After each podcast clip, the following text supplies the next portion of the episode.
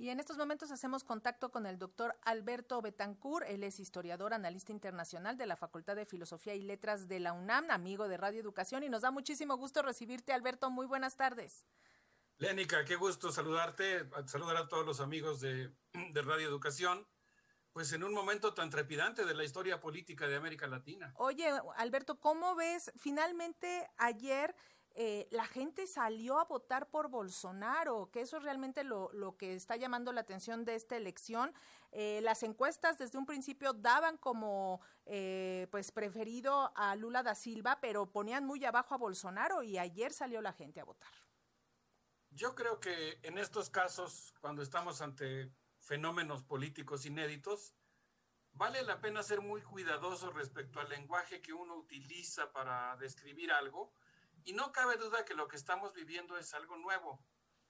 Pero, pero hay, digamos, una serie de acontecimientos históricos a los que uno se podría referir, pues yo diría incluso desde el ascenso de la derecha en la década de los 30 y 40 del siglo pasado, en donde pues es muy necesario hacer un análisis político que incluya la psicología de masas, ¿no?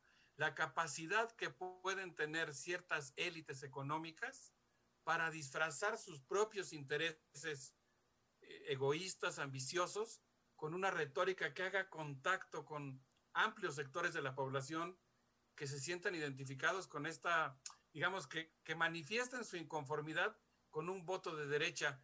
Y creo que eso es lo que ocurrió. El gobierno de Jair Bolsonaro, pues es un gobierno que defiende los intereses de una élite brasileña que está haciendo todo lo posible por mantener sus privilegios. Pero ha generado un discurso nacionalista en busca de chivas expiatorios, un discurso del miedo, una, eh, digamos, organización política del odio que le está permitiendo tener muy buenos resultados electorales y pues sí, preocupa mucho y constituye todo un desafío intelectual, ético, político, el hecho de que la corriente que encabeza Bolsonaro se mantenga viva, siga ahí como un peligro latente. Eh, estuvimos en campañas electorales muy violentas, al grado, Lénica, que incluso, pues, como han dado cuenta los medios de comunicación, hubo un momento en que este movimiento de masas, formado principalmente por trabajadores que encabeza Lula, decidió suspender las campañas electorales por el peligro de que fuera a haber una confrontación o que fuera a haber más confrontaciones en las calles, porque de hecho hubo muchas. Entonces, pues creo que vale, es, un, es un desafío para el pueblo brasileño, para un sector muy amplio de la sociedad, eh, encontrar la estrategia inteligente que le permita eh, derrotar a Bolsonaro eh, por todos los puntos que sean necesarios en esta recta final.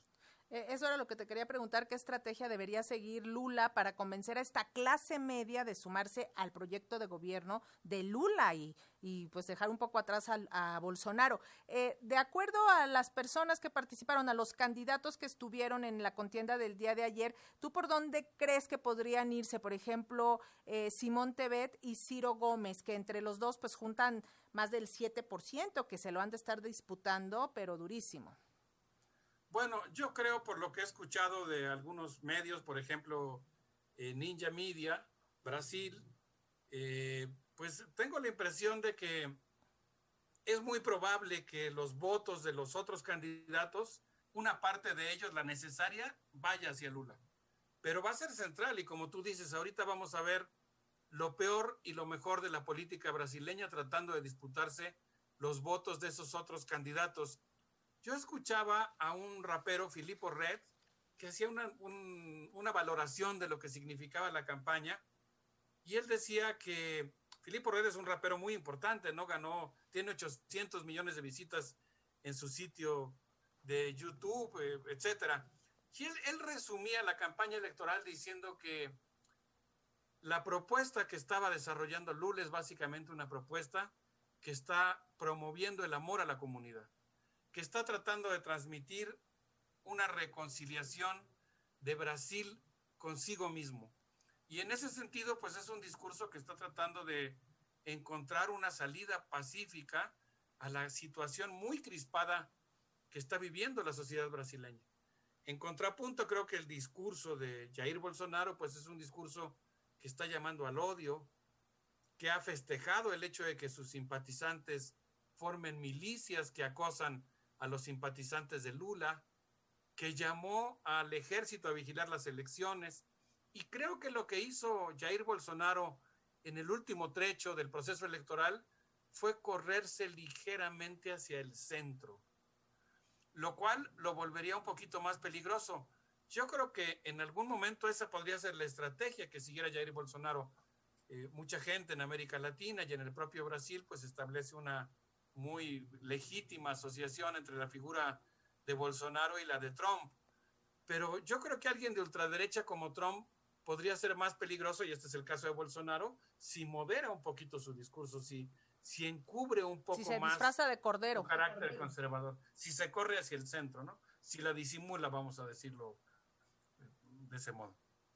Oye, eh, Alberto, sin embargo, tampoco la tiene fácil Lula en el escenario, digamos, de que gana, de que logra ganar la segunda vuelta, con el nuevo perfil del Congreso. También la tiene muy difícil ahí. Eh, ¿Tú cómo ves e-, ese asunto donde la derecha pues logró el ingreso de seis exministros de Bolsonaro, entre ellos el famoso Sergio, el juez Sergio Moro y el procurador Dalto de Lañol, mismos que procesaron al expresidente brasileño? Sí, yo creo que lamentablemente desde ese punto de vista lo que vimos, eh, lo que tenemos por los resultados del día de ayer es un escenario extraordinariamente complicado. El Senado había fungido en el caso de Brasil como la institución que estaba frenando las iniciativas más conservadoras de Bolsonaro. Lograba colarlas en el Congreso, pasaban en el Congreso y cuando llegaban al Senado o eran modificadas o eran francamente rechazadas.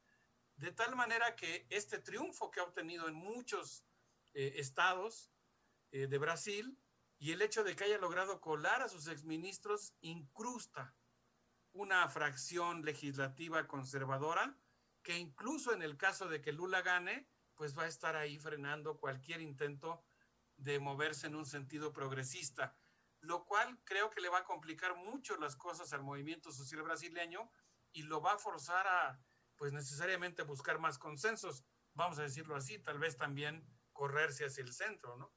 Eh, moderar un poco sus propuestas. Ahí vendrá el arte de la política para los dos candidatos. Ojalá que el movimiento que encabeza Lula pues logre tener la sensibilidad para eh, ampliar, hacer alianzas, pero que logre sortear los peligros que ocurrieron ya con las alianzas que hizo, por ejemplo, en la época de Dilma, ¿no?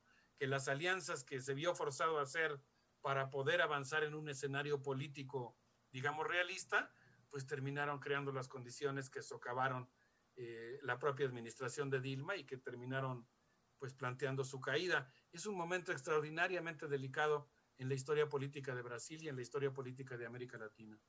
Pues te agradecemos muchísimo, Alberto Betancourt, em, doctor en historia, analista internacional, por estos minutos con las audiencias de Radio Educación. Muchísimas gracias. Gracias a ti, Lénica, y a Radio Educación. Un abrazo. Buenas tardes, hasta luego.